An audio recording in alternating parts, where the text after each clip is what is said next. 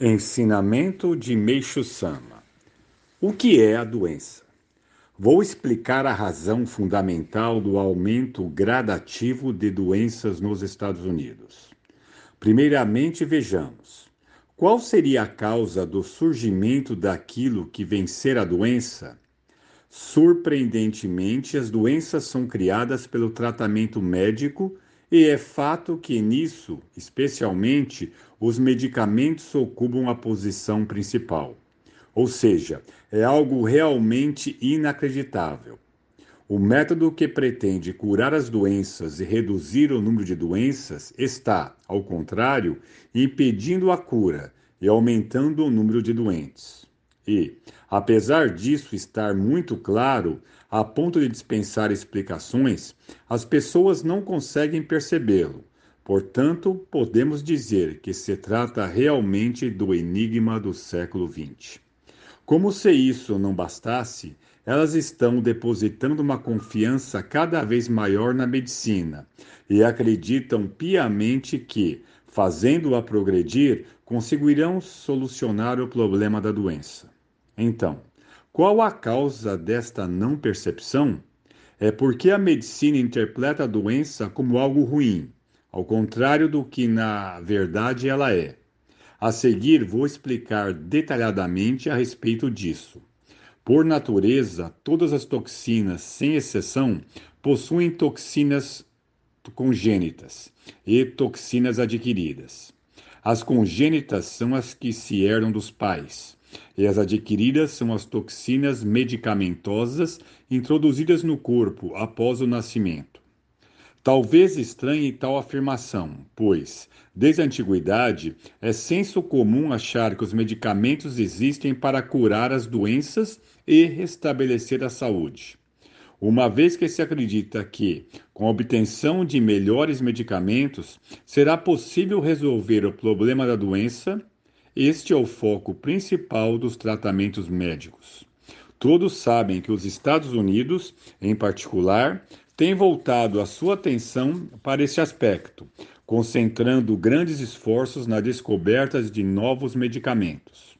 Ora, se os medicamentos curassem as doenças, estas deveriam diminuir gradualmente. Por que então ocorre justamente o inverso? Não há contradição maior. Na Terra não existe nada que se possa chamar de medicamento.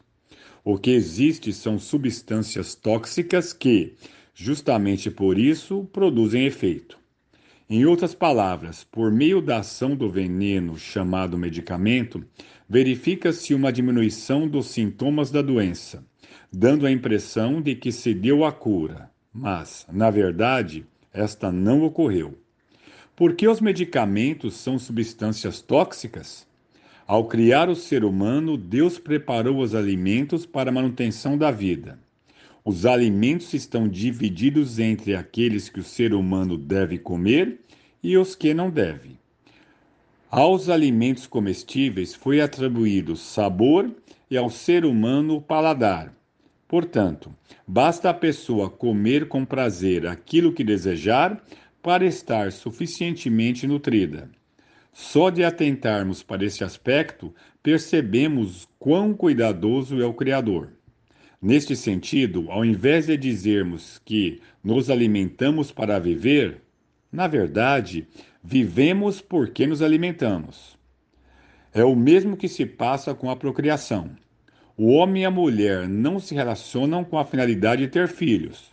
Porém, é por meio desta ação que o ser humano é abençoado com filhos. É realmente um grande mistério. As funções orgânicas do ser humano não são capazes de processar integralmente substâncias estranhas, que não foram criadas como alimento. Uma vez que o medicamento é uma dessas substâncias, somente parte dele que for nutriente é assimilada e o restante fica retido no corpo são as toxinas medicamentosas. O que é complicado, no entanto, é que essas toxinas se concentram em vários locais do organismo e, com o passar do tempo, acabam solidificando. Os pontos que ocorrem a concentração se limitam às regiões em que há atividade nervosa. tal como a parte superior do corpo, principalmente do pescoço para cima. Mais especificamente, o cérebro, seguido dos olhos, ouvidos, nariz, boca, etc. Antes, as toxinas se concentram em volta do pescoço e assim se solidificam, razão pelo qual as pessoas possuem nódulos neste local e nos ombros. Quando essas toxinas atingem certa quantidade, ocorre o processo natural de eliminação, ou seja, a ação purificadora. Neste caso, as toxinas são dissolvidas pela ação da elevação da temperatura e a eliminação por meio da tosse, catarro, secreção nasal, suor, diarreia, urina e outras formas. A isso denomina-se resfriado, que é um processo de eliminação de toxinas.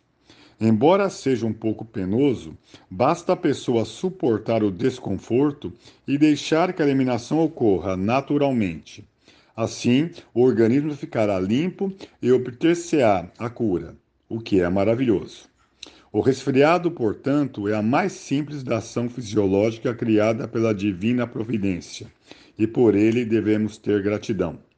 Por não saber disso, o ser humano interpretou os sofrimentos e as dores da purificação de forma negativa e, para interrompê-los, criou os tratamentos médicos. Daí podemos concluir quão equivocados eles são. Por Meixo Sama, extraído no Paraí... Exército Paraíso, volume 3.